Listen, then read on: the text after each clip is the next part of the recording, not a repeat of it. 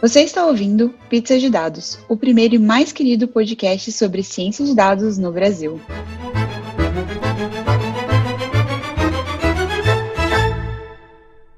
Bem-vindos a mais um Pizza de Dados. Eu sou Letícia. Eu sou a Melissa. Oi, eu sou a Jéssica. E estamos aqui com a professora Melissa. Você sempre vai ser a professora Melissa do meu coração, para falar sobre carreira num pai open source e tudo de bom nessa vida. Mas antes, pausa para os recadinhos.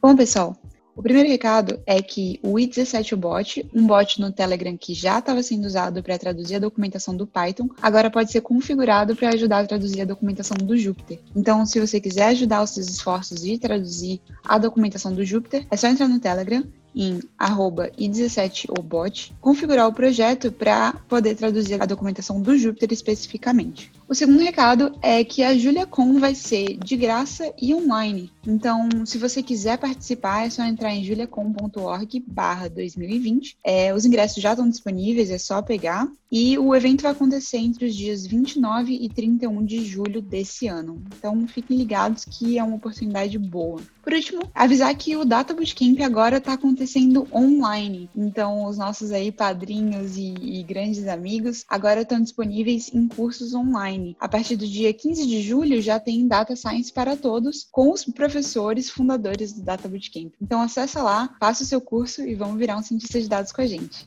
Melissa, eu tô tão feliz de te ter aqui, professora Melissa, porque vai ser para sempre no meu coração. Fala um pouquinho para os nossos ouvintes quem você é, o que você faz e a sua pizza favorita.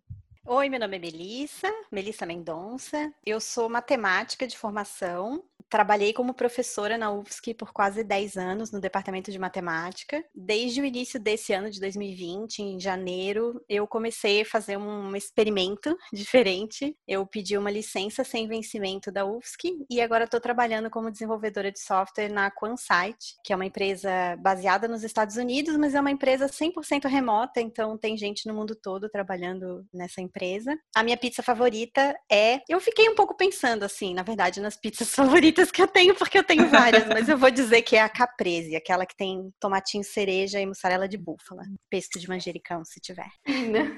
Ai, essa é. Bom, qualquer coisa, a combinação tomate, mussarela de búfala e manjericão é, tipo, perfeita. É bom demais, gente. Meu Deus. Eu acho que é a primeira vez que essa pizza aparece aqui no pizza. É, é a primeira vez mesmo. Ai, é boa demais. Conta pra gente, então, um pouquinho como foi essa. Assim, fala um pouquinho do seu trabalho como pesquisadora e dessa decisão, né, de mudar de carreira e começar. Ah, e você também é podcaster, né? Faz o seu jabá aí, que eu esqueci de, de, de mencionar isso. É, então, a gente tem um podcast que chama Sinuca de Bicos. É um podcast sobre maternidade. A gente tá num momento agora de pausa, né? Essa questão da pandemia é difícil para todo mundo e principalmente principalmente para as pessoas com criança em casa. Então a gente se encontra num momento assim bem esgotadas é, e sem muita energia para dedicar para o podcast, mas o podcast está lá, né? A gente tem 60 e tantos, 70 episódios. É, é sobre maternidade, enfim, questões que envolvem a maternidade, em volta da maternidade, feminismo, enfim, a gente discute várias coisas, um grupo de amigas, né, que discute várias coisas no podcast.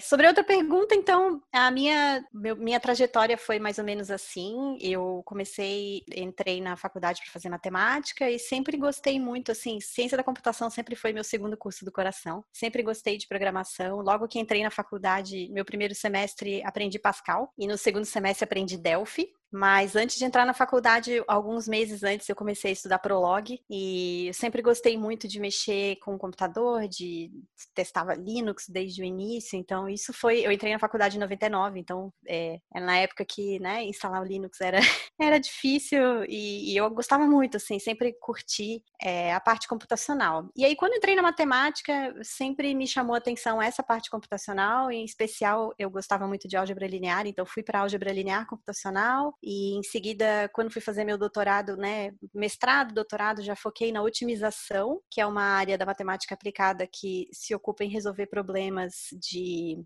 logística, problemas de maximização e minimização de funções, né? Então é uma área bem aplicada e na qual eu precisava programar muito. Desde a época da faculdade, do mestrado, eu comecei a brincar com Fortran, a gente aprendia MATLAB também. E quando eu estava no doutorado, eu descobri o Python. E aí comecei a, a partir participar também, não só de programar, mas também da comunidade Python. Então, na época que eu estava no doutorado, participava assim da via todo o movimento open source, né? Então, sempre fui envolvida com o movimento open source. Meus professores, meu orientador de doutorado sempre foi muito ligado com essa coisa do, do open source, na verdade, do software livre primeiro. Então, sempre achei muito legal a dinâmica das comunidades e como isso funcionava, sempre estava muito próximo dessa coisa. Quando eu voltei e aí assumi como professora na UFSC, eu é, desenvolvi alguns projetos de pesquisa e tal, mas eu senti que não estava não tava me satisfazendo. Como eu sempre fui muito próxima da comunidade Python, dos movimentos open source, do movimento de software livre, eu via que aquilo era o que estava me chamando mais. Então, que eu gostava mais da parte de programação do que da parte, por exemplo, de pesquisa em matemática. E eu gosto muito de dar aula, sempre gostei e continuo gostando e espero voltar a dar aula em algum momento no futuro. Pra quem mas... não sabe, a Melissa é uma das melhores professoras que eu já vi dar aula na vida. Ai, que exagero! Não a melhor, é verdade, é incrível. Procure a palestra dela na internet porque é maravilhoso. Então, por favor, volte a dar aula sim, porque essa aula é muito boa. Ah, pelo menos nas palestras nos eventos, né? Eu gosto muito de fazer palestra nos eventos, evento de Python, evento de software livre, né? Esses eventos eu gosto muito de ir, de encontrar o pessoal e de fazer palestra. Então, pelo menos ali eu continuo fazendo como se fosse uma aula, né? Do que não deixa de ser também. Mas, então, quando né, surgiu esse movimento dentro de mim, assim, ah, eu tô gostando mais de programar do que de ficar na pesquisa e tal. Será que tem uma alternativa para mim? E aí eu comecei a me perguntar se eu poderia mudar de carreira. Então, no início eu pensei em mudar de carreira mesmo, assim, tipo, ah, vou desenvolver software, não sei, qualquer software. Depois eu comecei a ver que existiam opções mais voltadas para software científico. Então, existiam algumas empresas, por exemplo, que desenvolvem software, né, ligado a matemática, otimização, álgebra linear numérica, enfim. E aí comecei a tentar me informar nesses, nesses nichos, assim, né, porque aí são, são empresas mais nicho mesmo, não são aquelas empresas gigantes. E aí eu me envolvi, na verdade, fui em 2018 para a SciPy, que é uma conferência que tem nos Estados Unidos, né, todo ano em julho, e é sempre em Austin, no Texas. E nessa conferência eu fui porque o Felipe Fernandes me carregou. Então, eu também é uma pessoa que é bem conhecida na comunidade Python, né? E ele falou: "Não, vamos lá, tu tem que ir, tu tá envolvida com Python até o pescoço, né? Vamos lá conhecer o pessoal tal". Então, ele conseguiu lá uma bolsa, um dinheiro para mim e eu fui e comecei a conhecer mesmo a comunidade de Python científico e, né, a comunidade de Python já é legal, a gente fala, né, que é a melhor comunidade que tem. A comunidade Python científico é muito legal também. Então, fiquei encantada. Aí, em 2019, eu voltei para SciPy, aí já trabalhando como, lá eles chamam chair, eu não sei como é que a gente traduz isso para português, mas é tipo assim, do time de diversidade da conferência. Então, a ideia era garantir, né, que o código de conduta estava sendo respeitado, tentar melhorar os índices de grupos subrepresentados, submetendo palestras, enfim, toda essa parte de diversidade da conferência. E aí, nos últimos dias da conferência, tem os sprints, e aí, eu, quando surgiu lá as ideias dos sprints, eu resolvi ir para o sprint da NumPy, da SciPy, porque era o que eu me interessava, mas eu nunca tinha contribuído para um projeto open source. Apesar de estar tá 20 anos em torno do open source, eu estou sempre usando e eu estou sempre evangelizando e eu vou sempre, né, nas palestras e tal, estou sempre falando disso. Eu nunca tinha de fato contribuído para um projeto grande assim. Em parte por causa de insegurança minha, que eu achava que eu não tinha capacidade, eu achava que não, não tinha, né, como fazer. E em parte por, né, eu tava, não, eu tô focada no, no meu trabalho, estou focada na pesquisa, estou focada na matemática e não tenho que ficar gastando tempo com isso. Então eu sentei lá no sprint, quando demonstrei interesse, comecei a falar que e eu já estava abrindo assim para as pessoas, já estava, ó, eu estou procurando emprego. Se vocês tiverem emprego, né, tem que jogar pro universo, né, tem aquela coisa assim. É. Aí eu falei, tô procurando emprego, entendeu? E eu gosto muito disso, tal, não sei o quê. E aí do meu lado sentou o Ralph Gomers, que é, é um dos desenvolvedores principais da NumPy e da SciPy também. E aí a gente começou a conversar, eu comecei a mostrar para ele meu código e comecei a falar que estava interessada ele pegou um café e falou: Vamos ali fora, a gente tem que conversar, porque eu tô contratando e blá blá blá, eu tô montando um time, tu seria perfeita. E aí eu fui contratada ali. Foi muito ah, louco, assim. foi muito louco. Então, claro, depois a gente, né, é, conversou e acertou os termos, mas meio que a entrevista foi ali, sabe? É muito engraçado, assim, porque foi realmente meio que, assim, eu sempre falo isso, né? Aquela coisa da coincidência que não é de verdade a coincidência. Porque tem anos que eu tô me preparando para isso, assim, que eu tava estudando, eu tava, né, tentando descobrir o que, que eu poderia fazer, onde que eu poderia contribuir, que tipo de coisa eu tinha que aprender, por exemplo, fui aprender testes, fui aprender, sabe, coisas que eu não precisava para fazer pesquisa em matemática, mas eu estava, né, me preparando para ter essa bagagem quando a oportunidade surgisse. Então, foi bem legal, assim. E aí é isso, assim, eu, eu ainda tô, formalmente, eu ainda tô em licença da UFSC até dezembro, mas, né, eu não me vejo voltando. antecipando já uma decisão, assim, eu não me vejo voltando. Estou muito feliz. Que legal. Nossa, primeiro parabéns, né? Que muito massa ser contratado no meio de uma sprint de uma conferência internacional. Nossa senhora, que sonho. E hoje você trabalha diretamente com o NumPy. Como é, assim, como, o que, que você trabalha? Então, vou explicar como é que foi a minha contratação, né? Então, a Quansight, que é a empresa para a qual eu trabalho, ela funciona num, num, esquema de meio a meio, assim. Então, metade do financiamento da empresa vem de projetos para cliente, que a gente desenvolve. Então, é, é uma empresa focada em modelagem computacional, machine learning, inteligência artificial, resolução de problemas para grandes empresas, grandes, pequenas, médias, enfim, várias empresas. Então, a gente tem vários clientes. E, do outro lado, tem o financiamento que vem dos projetos open source, através de grants que são como se fossem bolsas de pesquisa, de desenvolvimento, dadas por várias instituições né, internacionais. Então, eu entrei na Quansight, em parte, para trabalhar num dos grants que a Quansight recebeu, na verdade, esse grant a NumPy recebeu. Então, a, a, é, a, empresa, né, a CZI, que é a empresa do Zuckerberg, chama Chan Zuckerberg Initiative, eles dão bolsas de pesquisa para software com aplicações na biomedicina. E assim, ah, NumPy não é exatamente biomedicina, mas é usada por todo mundo, né? Porque fica na fundação de tudo que você for fazer em, em computação científica. E, em Python, pelo menos, né? E aí eles deram esse dinheiro para NumPy e o dinheiro está direcionado para documentação, governança do projeto e alguns outros aspectos, por exemplo, o site do projeto, para que seja melhor, para que seja mais é, user-friendly, né? Que seja mais amigável, mais bonitinho, porque ele é horrível, né? Então, eu estou trabalhando focando na parte de documentação, eu estou liderando o time de documentação da NumPy, que é uma coisa nova, começou faz poucos meses. A gente já tem alguns resultados, assim, bem legais de, de documentação, a gente está trabalhando do, no Google Season of Docs esse ano, a gente foi aprovado. E, do outro lado, eu também trabalho em projetos de clientes, né? E, ah, e na NumPy eu também trabalho no F2Py, mas, assim, ainda estou...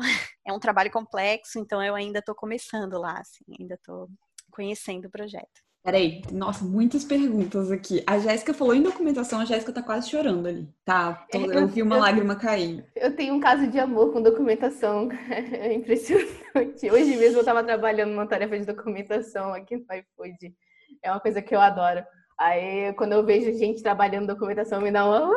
Eu quero, que fofo. Antes da gente continuar, né, só para deixar lembrar, é, o Felipe Fernandes, para quem acompanha o Pizza já deve conhecer ele, porque a gente teve um episódio que a gente chamou ele para falar como foi todo o processo de sair de oceanógrafo para o Conda Ford, ele é um amorzinho. Mas eu queria fazer uma pergunta. Como que funciona no seu dia a dia, né? Você já falou um pouquinho sobre isso no sentido de que você trabalha para projetos também da empresa e trabalha no NumPy. Como é que funciona essa divisão de coisas? Então, teoricamente é 50% para um, 50% para outro. Na prática, isso é bem mais flexível, assim. É, na verdade, a gente vai adaptando conforme a necessidade do cliente. Por exemplo, ah, tem uma coisa urgente para entregar, passa o cliente na frente, né? Ou não tem, aí já consegue dividir melhor. Então, eu, por exemplo, não consigo. Eu sei que tem gente que consegue. Tem gente que faz assim: de manhã eu vou trabalhar no projeto X, à tarde eu vou trabalhar no projeto Y.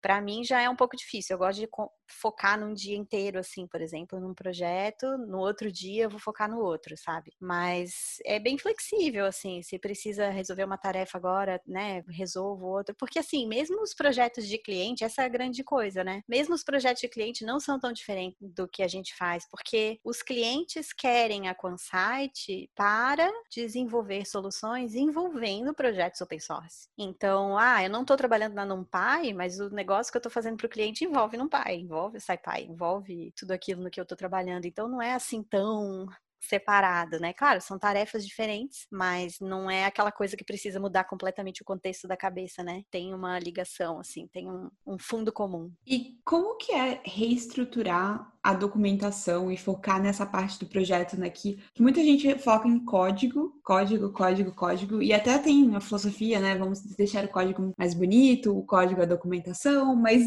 não é, né? E como que você reestrutura um projeto? Como foi essa base, assim? Porque eu, eu particularmente tenho muita dificuldade em, em descrever. Tá ruim, mas tá ruim por quê? O que que tá faltando? Então, eu acho que grande parte de por que eu estou trabalhando nisso e de por que me contrataram até também é a minha experiência de ensino. Porque, querendo ou não, a documentação, pelo menos do jeito que a gente está fazendo, né? A, a NumPy é uma biblioteca grande que a cobertura de docstrings é quase 100%. Então, tá tudo, entre aspas, documentado. Não é essa a questão. A questão é que a gente não tem tutorial, a gente não tem how-to, a gente não tem é, documentação de alto nível, que a gente chama, né? Então, uma pessoa que é, ah, eu tô aprendendo ciência de dados agora, mas eu não sei programar, ou eu sei R, e eu quero agora aprender Python. Tem pouquíssimo material da própria NumPy. Tem muito material na internet. Se vocês procurarem, né, tutorial NumPy, tem é da nossa. páginas.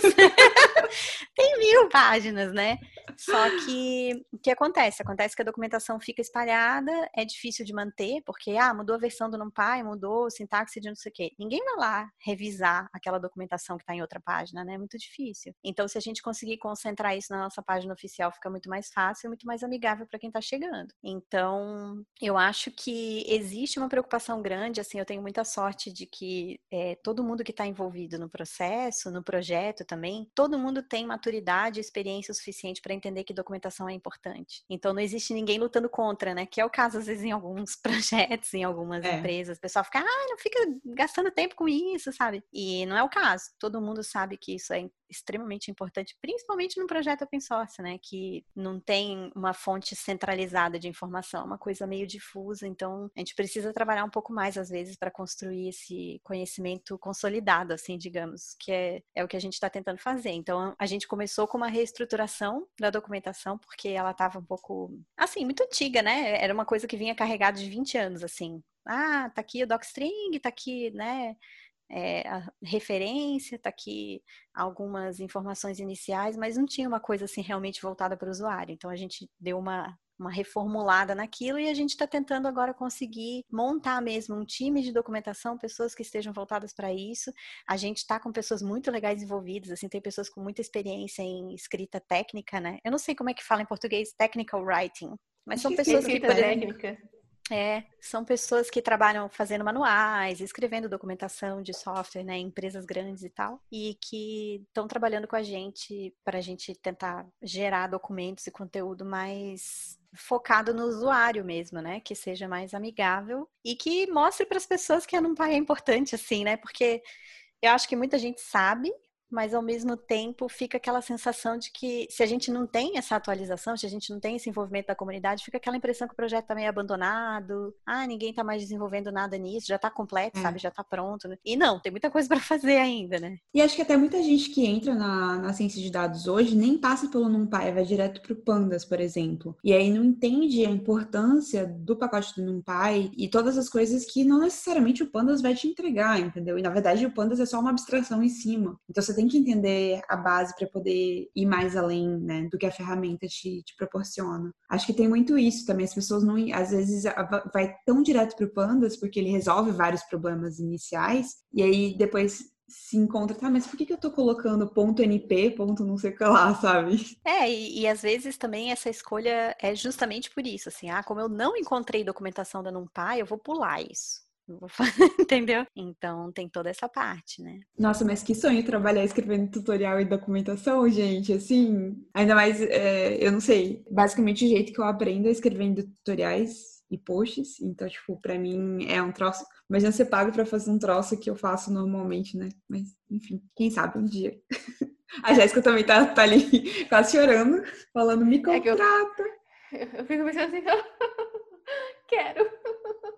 Eu acho que tem muito a crescer esse campo, assim, porque a gente vê que a Quansite, por exemplo, é, ela tem dois anos, a empresa, né? Então, ela é uma empresa relativamente jovem, apesar de... Então, eu não falei muito da Quansite, assim, não sei se vocês querem que eu fale um pouco da empresa. Então, essa empresa, ela foi fundada pelo Travis Oliphant, que é o cara que escreveu a NumPy originalmente. Então, assim, ele é o CEO, ele é o meio que né, o dono da empresa, não sei como é que a gente pode chamar. E o meu manager direto, né, o meu gerente é, direto é o Ralph Gomers, que é mantenedor da NumPy. Então, todo mundo lá dentro entende Assim, é, o objetivo principal da empresa é dar condições para que os desenvolvedores possam trabalhar em projetos open source, sendo pagos para isso. Então, a gente fala que os nossos projetos de cliente são tipo o nosso day job, assim, a gente faz os projetos de cliente para poder financiar os projetos open source. Esse é o objetivo da empresa. Então, é uma dinâmica muito diferente, assim, porque como a empresa é focada nessa questão open source, não só todo mundo entende a importância das coisas acontecerem né, no aberto e todo mundo saber de tudo e tudo ser público e tudo ser open source, mas esse é o funcionamento oficial da empresa, assim. Então, tipo, todas as conversas acontecem em público, tudo que a gente faz é, imediatamente vai para o GitHub, é tudo é desenvolvido no GitHub. Então é, é até complicado no início a gente se acostumar com isso, né? Porque para quem não está acostumado, a gente sabe que o pessoal às vezes fica se segurando, ah, não vou publicar ainda porque ainda não está pronto. Não tem esse choro, não. Tem que colocar tudo lá. ah, mas meu código tá feio, não interessa. É isso, entendeu? Então, isso é muito bom, porque a, quando a gente se sente seguro dentro da empresa para fazer isso, é a melhor forma de trabalho que tem, pelo menos eu acho, né? Então, acho que toda é uma questão de cultura da empresa. Assim, a cultura da empresa é que todo mundo pode errar e que tá tudo certo e a gente se corrige e um fala com o outro, sabe? Então, é, nesse ponto, é, trabalhar desenvolvendo conteúdo, material, código para uma empresa assim é muito bom porque sempre tem muito feedback, sempre tem muita né, intervenção dos outros e isso é ótimo assim porque vai enriquecendo todo o processo, né? Se a gente já já está com a cabeça nesse sentido, né, do, que open source funciona assim, que esse é o, é o funcionamento do ecossistema, isso é maravilhoso, né? Eu particularmente, estou muito feliz, assim. Que legal. Eu acho engraçado isso né, no open source, assim, de modo geral. Meu primeiro emprego foi com open source, então, tipo, para mim é, tipo, muito natural. Mas é uma quebra de paradigma, né? Você normalmente trabalha em coisas que são secretas, que você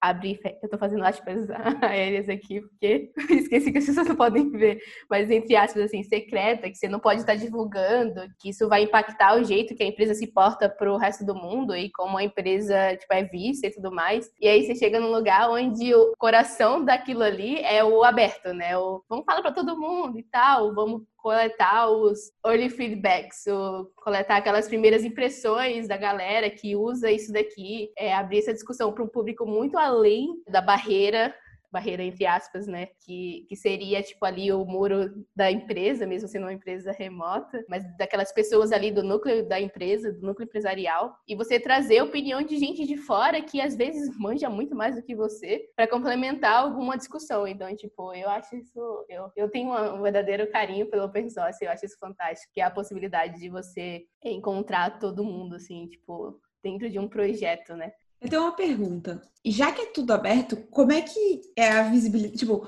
as pessoas vêm para comentar, como é que é? Porque sabemos que existem pessoas não tão legais, que não sabem necessariamente se expressar das melhores maneiras. Como é que é essa relação com, já que é tudo aberto, como é que é a relação com a comunidade que, né, nem tudo são flores sempre? Então, no Python a gente tem quase todos os projetos hoje tem código de conduta, né? E a própria empresa tem o seu próprio, né, sua própria maneira de lidar com isso. Eu particularmente não tive nenhuma experiência nesse sentido, mas eu sei que existe, né?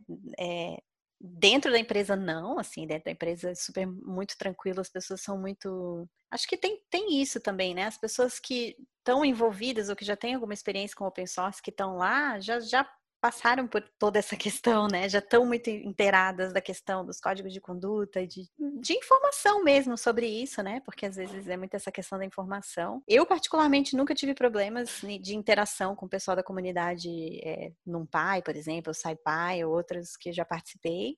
Então, eu acho que, assim, depende muito da comunidade, depende muito do. Vamos dizer assim, por exemplo, ah, uma issue no GitHub.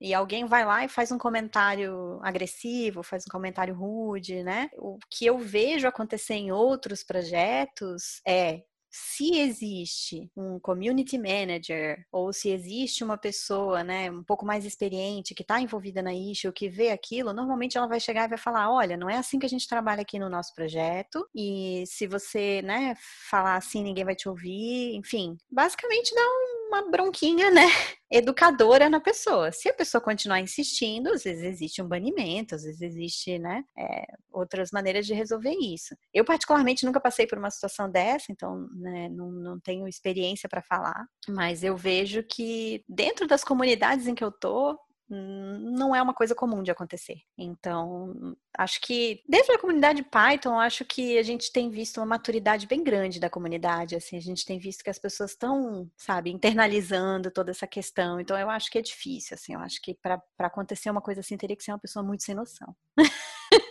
eu, sinceramente, até agora eu não vi. Pelo menos no meu trabalho, ainda não topei com ninguém assim. Bom, que bom. Que continue desse jeito. E eu fiquei curiosa também que você falou do F2Py. Fala um pouquinho mais, que acho que eu não, eu não conheço essa biblioteca. Bom, o F2Py é, uma, é um submódulo do NumPy, na verdade. Ele foi desenvolvido há muito tempo atrás. Não sei dizer quantos anos exatamente, mas logo lá no início do NumPy, porque as pessoas precisavam muito trabalhar com Fortran. Então, basicamente, ele faz uma ponte entre o código Fortran e o código Python. Então, o que, que acontece? O Python, ele é feito em cima do C, né? Então, é, o NumPy, particularmente, várias estruturas de dados, quase tudo do NumPy é feito em C. Então, muita coisa desce pelo Cython, né? Que é um outro submódulo, enfim, um comando, um, que tem por baixo da NumPy e que serve para, entre aspas, compilar código C em Python, é, fazer alguns, algumas anotações de tipo em Python para acelerar o código, etc. Então ele meio que faz um híbrido entre C e Python.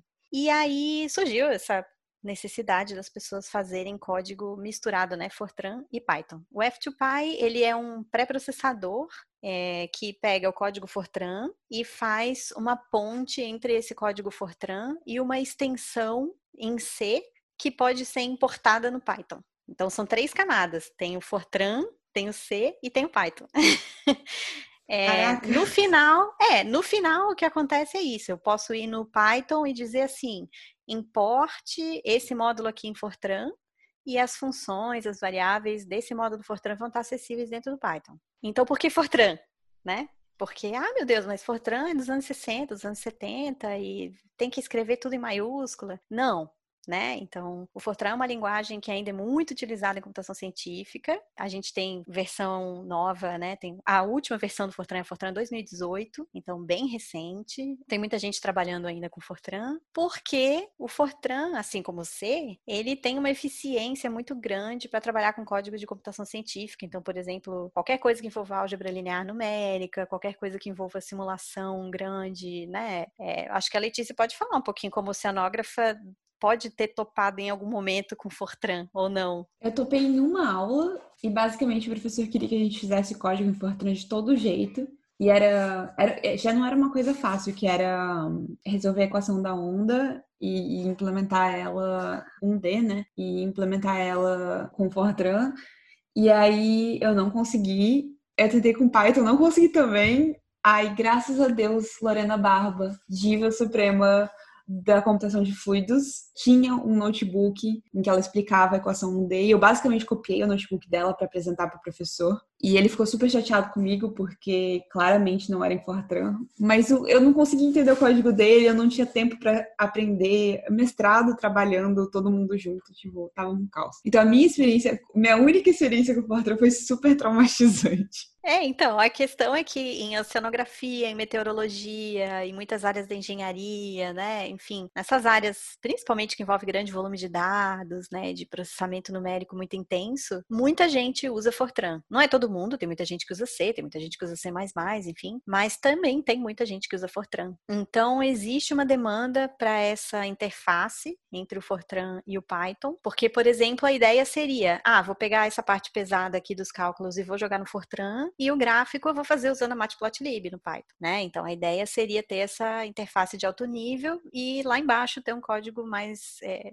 mais rápido e mais eficiente para fazer as computações numéricas. A questão é que o F2Py ele suporta Fortran 77, Fortran 90, até um pouquinho ali do Fortran 90 não é suportado. Então ele é uma biblioteca que ele serve é, para muita gente ainda, porque muita gente tem código ainda legado, né? O código que é em Fortran 90 simples, assim, que pode ser compilado usado no, no Python. Mas também existe uma, uma demanda para que isso seja modernizado, né? Então que a, a gente suporte Fortran mais moderno. Então, talvez haja, né? Vamos ver como é que o projeto vai desenvolver. Como eu estou começando ainda, o F2Py é um projeto complicado porque tem essas três camadas aí, né? Do C, do Fortran, do Python.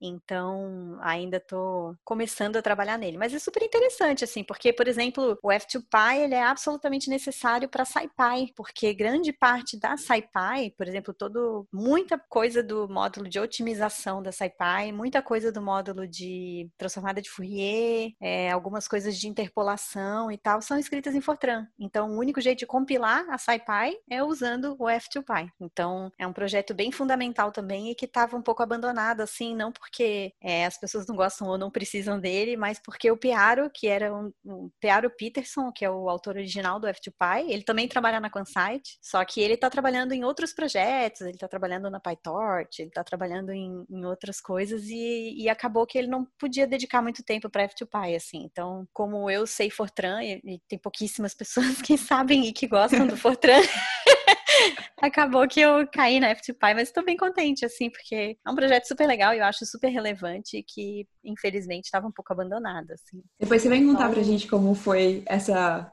35 camadas de, de Fortran.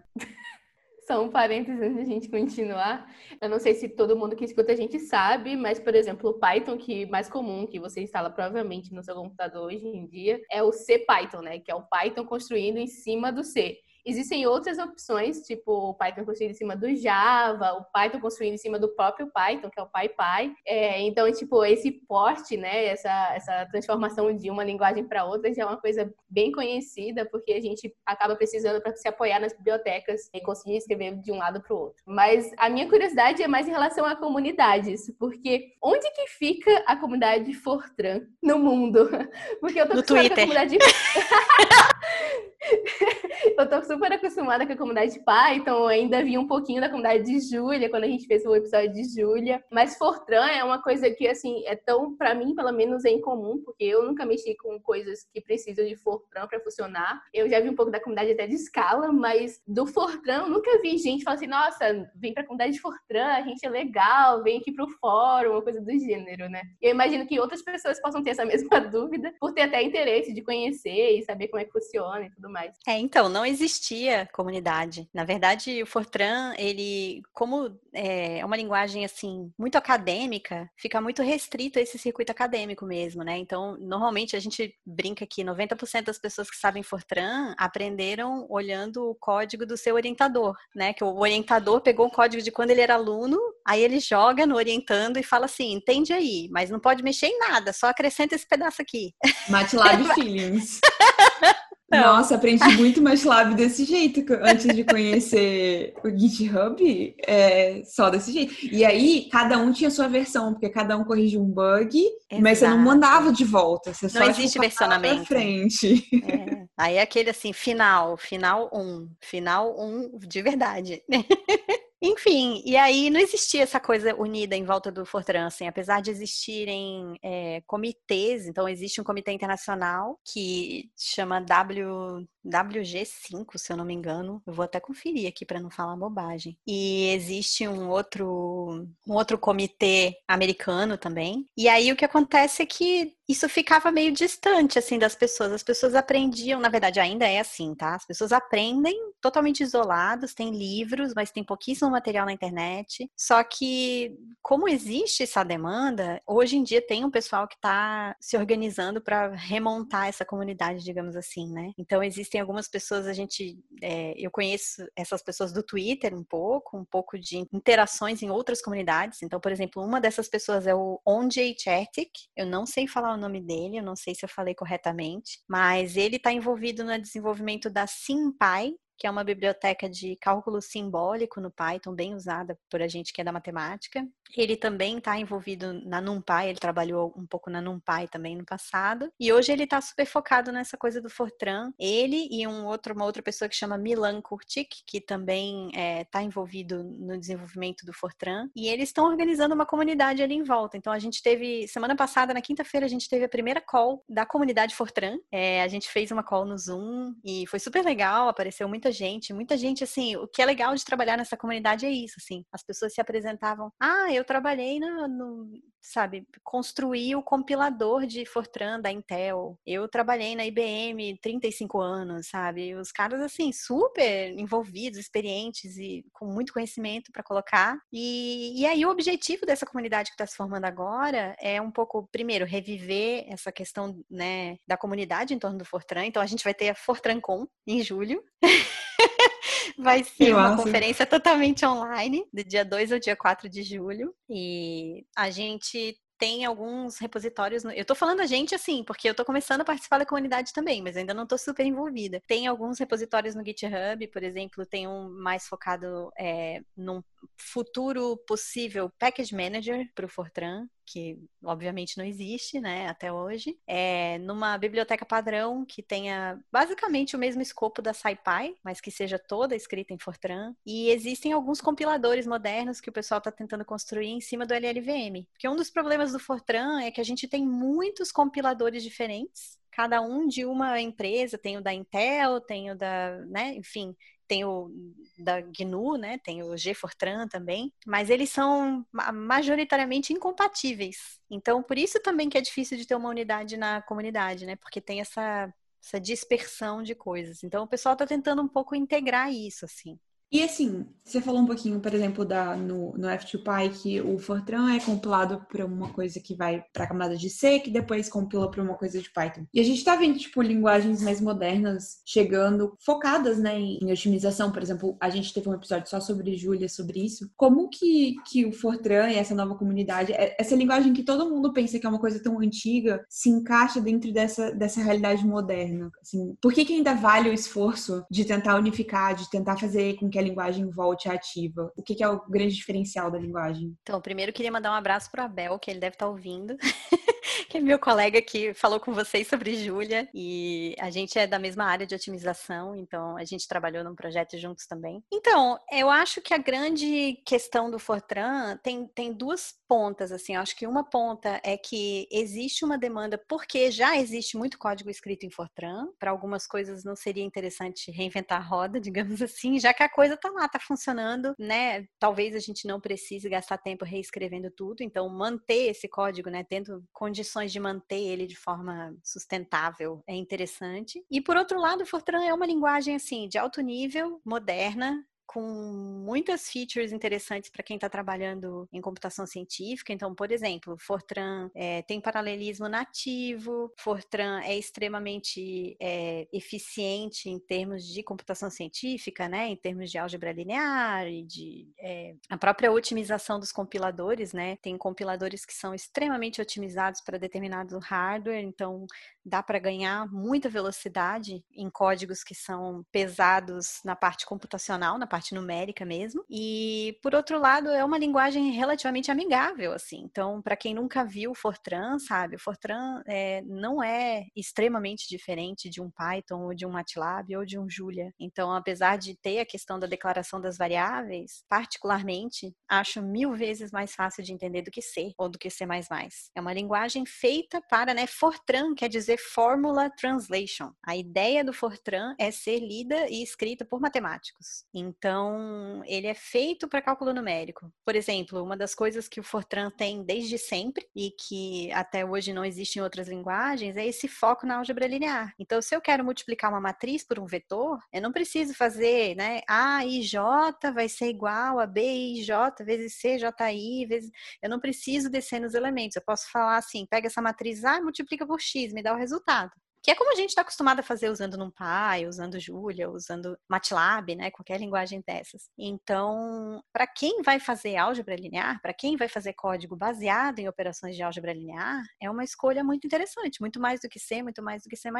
Agora, é uma questão de nicho e uma questão de escolha. Não vou dizer que é uma linguagem melhor do que outras linguagens, né? Eu acho que é, é mais uma, é mais um, uma ferramenta que pode ser utilizada para resolver problemas. Então, eu particularmente acho amigável, bonita, tem um bom desempenho para as minhas aplicações. Pode não ser verdade para outras pessoas, né? Então, acho que é só é mais uma linguagem que os cientistas, que as pessoas, enfim, podem ter. Obviamente, se a pessoa vai fazer, existe, tá? Mas, obviamente, se a pessoa vai fazer um framework web, ela não vai escolher, escolher Fortran. Mas existe um framework web em Fortran. Porque as pessoas que? são capazes de fazer tudo. É, enfim, as pessoas são capazes de fazer qualquer coisa, né? Como, então... como assim, gente? Eu vou mandar o link para vocês. Meu Às Deus! Vezes não muito sábios, mas escolhas. ok, tô, tô meio chocada, assim. Doideira! Aqui, ó, se chama fortran.io. E ainda .io, que é tipo moderno. Estou chocada. Nossa senhora. Ai, cara, que divertido. Sério, chocada. Não, não, não tenho palavras. Bom, tudo bem, tudo bem.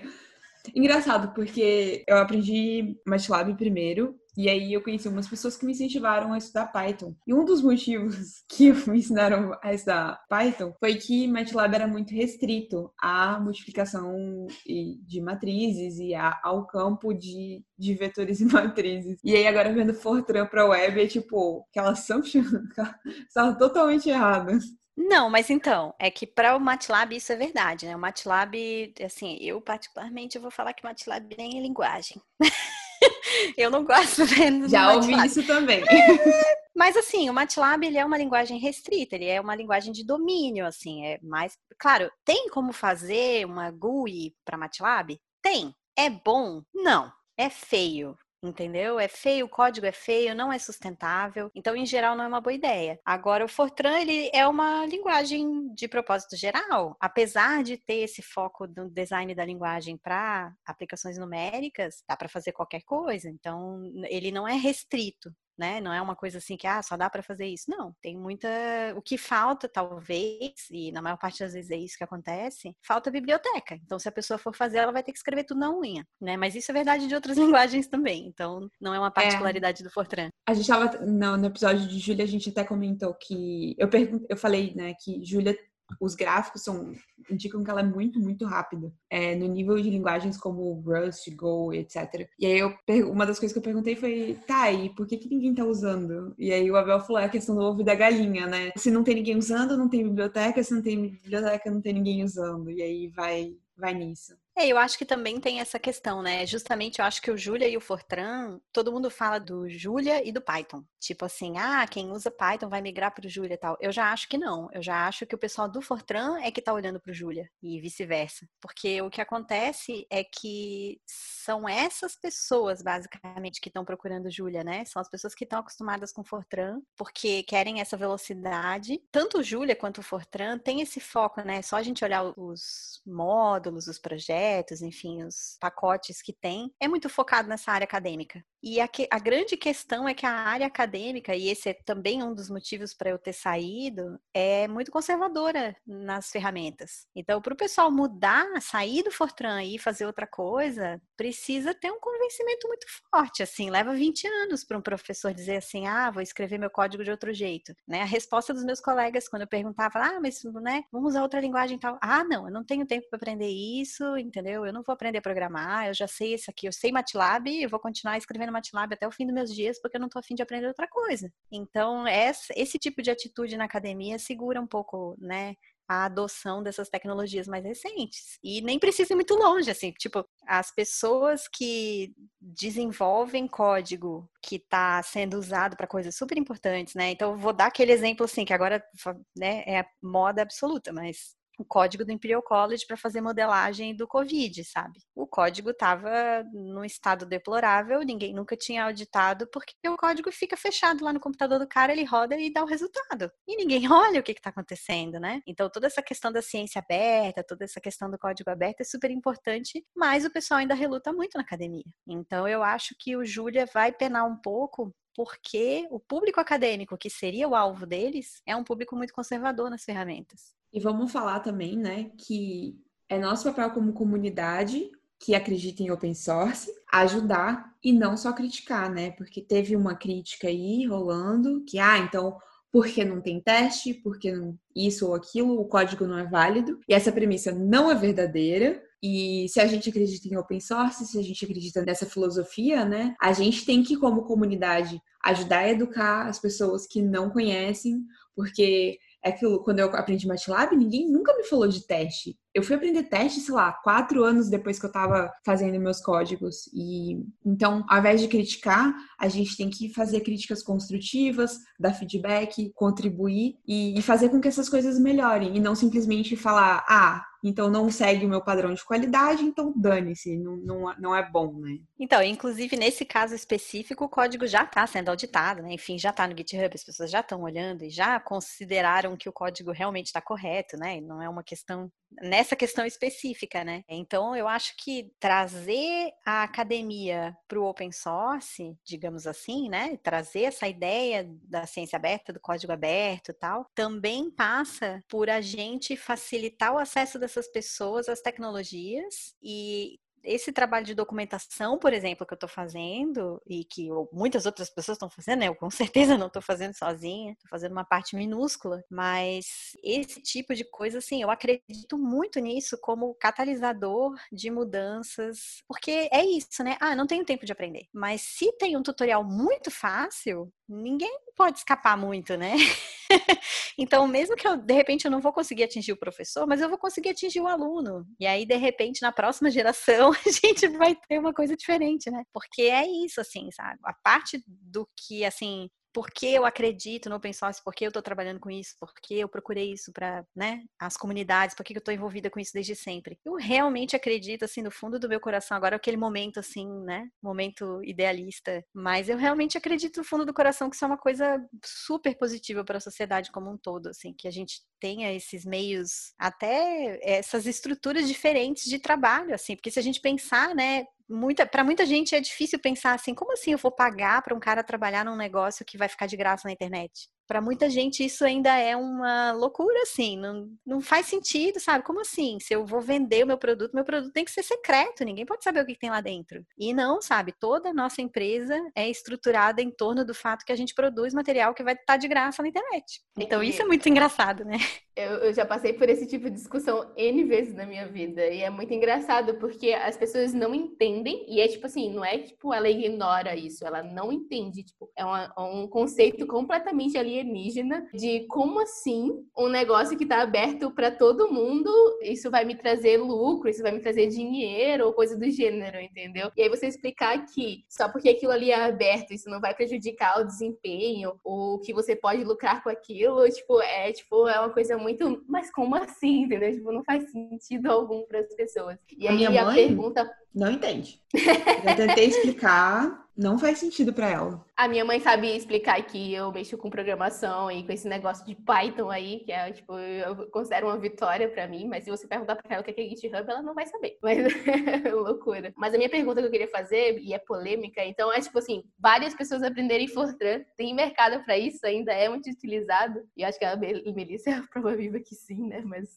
então, não, eu acho assim, não tem muitas pessoas contratando gente que saiba Fortran, mas tem muito projeto acadêmico e tem espaço para esses projetos existirem. Então, eu vou dar um exemplo. Uma das pessoas que está envolvida no projeto lá, né, é uma pessoa que trabalha no Los Alamos National Laboratory, nos Estados Unidos, que é uma, instituição de pesquisa super famosa, gigante lá, e o código deles é muita coisa que está lá dentro, está feita em Fortran. Uma das empresas, né, entre aspas, empresas, não sei como é que chama, instituições que põem dinheiro no Fortran é a NASA. A NASA, programa espacial, muita coisa do programa espacial é escrita em Fortran e vai continuar sendo por muitos anos. Então, não existe mercado no sentido assim, vou ali na esquina, né, e vai ter um emprego de Fortran. Não, mas ao mesmo tempo existem nichos acadêmicos e existem nichos industriais onde o Fortran ainda é muito importante. Então, o objetivo não é que a Fortran seja a linguagem mais popular é, no mundo amanhã, entendeu? Esse realmente não é o objetivo. O objetivo é que as pessoas que precisam desenvolver em Fortran e que têm esse desejo tenham suporte de alguma comunidade e tenham esse caminho de comunicação com o comitê, né, os comitês que desenvolvem o padrão da linguagem. Então esse é um pouco o objetivo de formar essa comunidade, assim, porque não existe, né, no Python tem esse processo de decisão liderado pela comunidade, né? Ah, todo mundo vota, não sei o que, tal. E isso não existe no Fortran, apesar de ser uma linguagem open source, não existe essa, esse esquema de comunidade nesse sentido, se as pessoas votam e decidem qual é a funcionalidade que vai ser adicionada na próxima versão do Fortran. Então, que a gente gostaria que isso acontecesse, entendeu? Então, as pessoas que já desenvolvem vão ter mais acesso, vai ficar mais fácil para elas, e elas vão ter mais informação, vão ter mais, né, essa sensação de poder tirar dúvida com alguém. Porque uma das grandes coisas que me bloqueava quando eu trabalhava em Fortran, quando eu era aluna, era isso, assim, não existe um lugar na internet que você possa ir e falar assim, não existia Stack Overflow, Flow também naquela época, né? Mas não existe um lugar que eu podia entrar e falar assim, ah, tô com dúvida nisso aqui de Fortran, não entendi. Não tem, entendeu? Tem livro, aquele livro tipo Aprenda Fortran, mas não tem assim uma comunidade, um fórum, sabe? e agora existe. Então, eu acho que isso já é uma grande vantagem, pelo menos para os alunos que vão ter que escrever o Fortran legado lá do professor que vai cair do céu. Pelo menos para eles, eles vão ter onde procurar ajuda. É que você falou do Aprenda Fortran. Eu lembrei que na minha, na minha faculdade tinha um livro do Aprenda Fortran. E ele ficava lá paradinho, tadinho. Desculpa, continua. Eu fiquei curiosa e eu fui no Stack Overflow, foram feitas 115 perguntas sobre Fortran esse mês. É justamente isso, assim, o pessoal cai esse código do céu e a pessoa fica assim, caraca, não tô entendendo nada, o que, que, que eu faço com isso? Então existe uma página que tem assim, um pouco mais de informação e algumas best practices e coisas assim em torno do Fortran, que chama fortran90.org, que é de uma dessas pessoas que está envolvida na criação da comunidade. Então, é, são pouquíssimos lugares que a pessoa pode mas agora tem, né? Então, se vocês entrarem em fortran-lang.org, essa é a página nova da linguagem e meio que a porta de entrada da comunidade, assim. Então, ali tem alguns links, né? Alguns pacotes, link para o GitHub e tal. Então, essa é a tentativa de, de construir esse ecossistema de novo, assim, digamos. Eu acho que deve ser engraçado fazer análise das respostas das cento e poucas perguntas mensais de Fortran no Stack Overflow. Porque eu acredito fielmente que as pessoas respondendo devem ser as mesmas, assim, tá ligado? Tipo, todo mundo ali que tá trocando ideia uns com os outros já se conhecem e coisa e tal. O que é mais legal é que geralmente são pessoas, assim, mais velhas, porque as pessoas que trabalham com Fortran em geral são pessoas mais velhas, mas são pessoas com muita experiência. Então é aquela pessoa que vem com, sabe, uma bagagem gigante, falando, não, porque quando eu trabalhava como desenvolvedor de compiladores na IBM em 1964, aí tu fica assim, caraca, o cara sabe muito, sabe? Então é legal. Vamos assim. sentar aqui, tomar uma cerveja, trocar uma ideia, sabe? Tipo... É muito maneiro também, porque isso é um problema, assim, que até eu gosto de levantar, porque eu tenho 38 anos. Eu não sou velha, mas também não sou novinha. E eu fico pensando muito nisso, assim, a gente tem muito essa coisa do programador, tem que ser novo, né? Ah, tem que ser um garotão, tem que ser jovem, ainda garotão, né? Mas, enfim, essa é outra, outra conversa. Mas a ideia é que nessas comunidades a gente tende a reunir pessoas de todas as idades. E tem pessoas muito mais velhas, tem pessoas que estão aposentadas, sabe? É, no NumPy a gente tem pessoas envolvidas assim também, que são bem mais velhas. E é, eles trazem pra gente, às vezes, perspectivas muito legais e diferentes que as pessoas sempre, isso é sempre verdade, né? Sempre que a gente tem um grupo homogêneo de pessoas, a tendência é a gente ter ideias viciadas, né? Fica todo mundo em torno daquele, é uma bolha, né? Fica todo mundo em torno daqueles mesmos pensamentos, repetindo e ecoando a mesma coisa, e ninguém tem uma perspectiva nova. Então, uma das coisas que eu tô gostando muito de trabalhar nesses projetos é que eu tô tendo contato com pessoas muito diferentes, de lugares diferentes do mundo, com né, histórias de vida diferentes, e isso traz uma riqueza, assim, para o desenvolvimento que é, é fantástico, assim, é, é muito maravilhoso também ouvir as histórias que eles têm para contar, né? Que massa. Tá vendo? É uma pena só que todo mundo fala inglês só. porque uma ótima maneira de você conversar com gente boa, você faz um podcast, você arranja uma ótima desculpa para chamar gente que você admira para vir tirar todas as suas dúvidas, não é fantástico?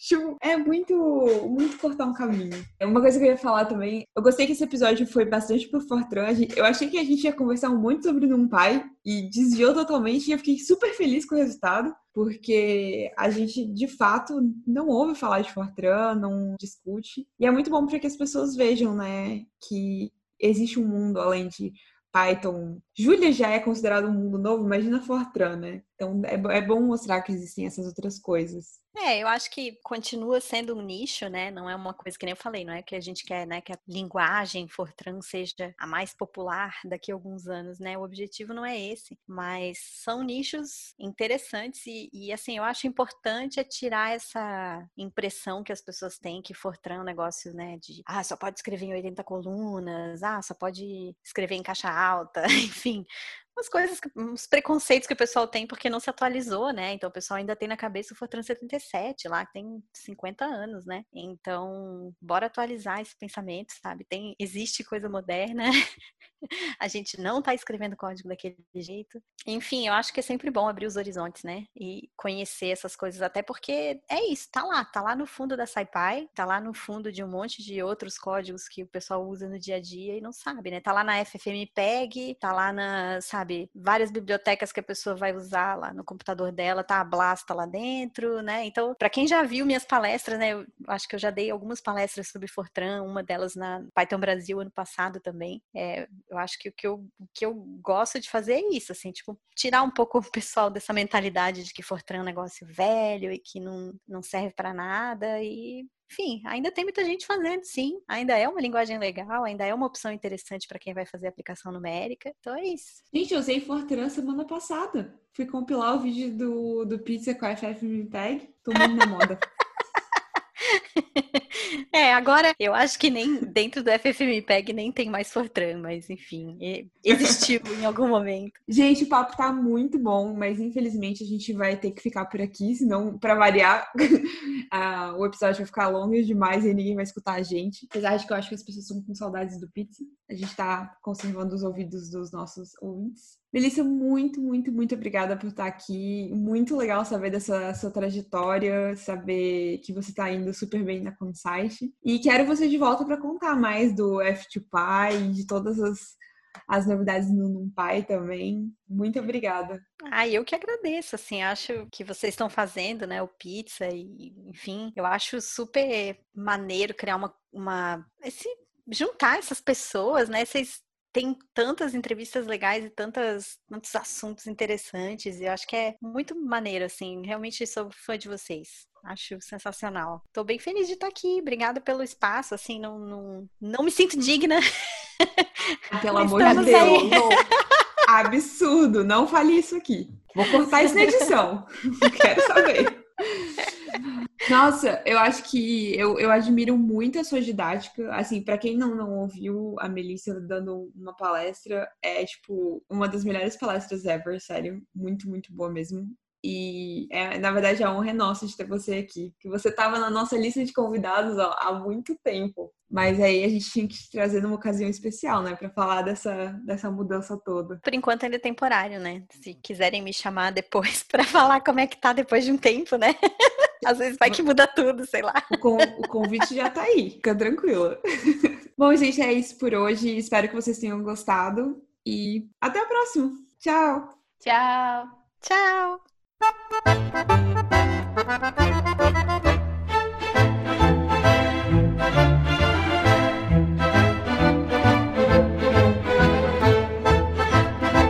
Você acabou de ouvir mais um Pizza de Dados. Você pode encontrar mais episódios no iTunes ou em seu agregador favorito. E nos seguir no Twitter em arroba de dados para mais novidades quentinhas.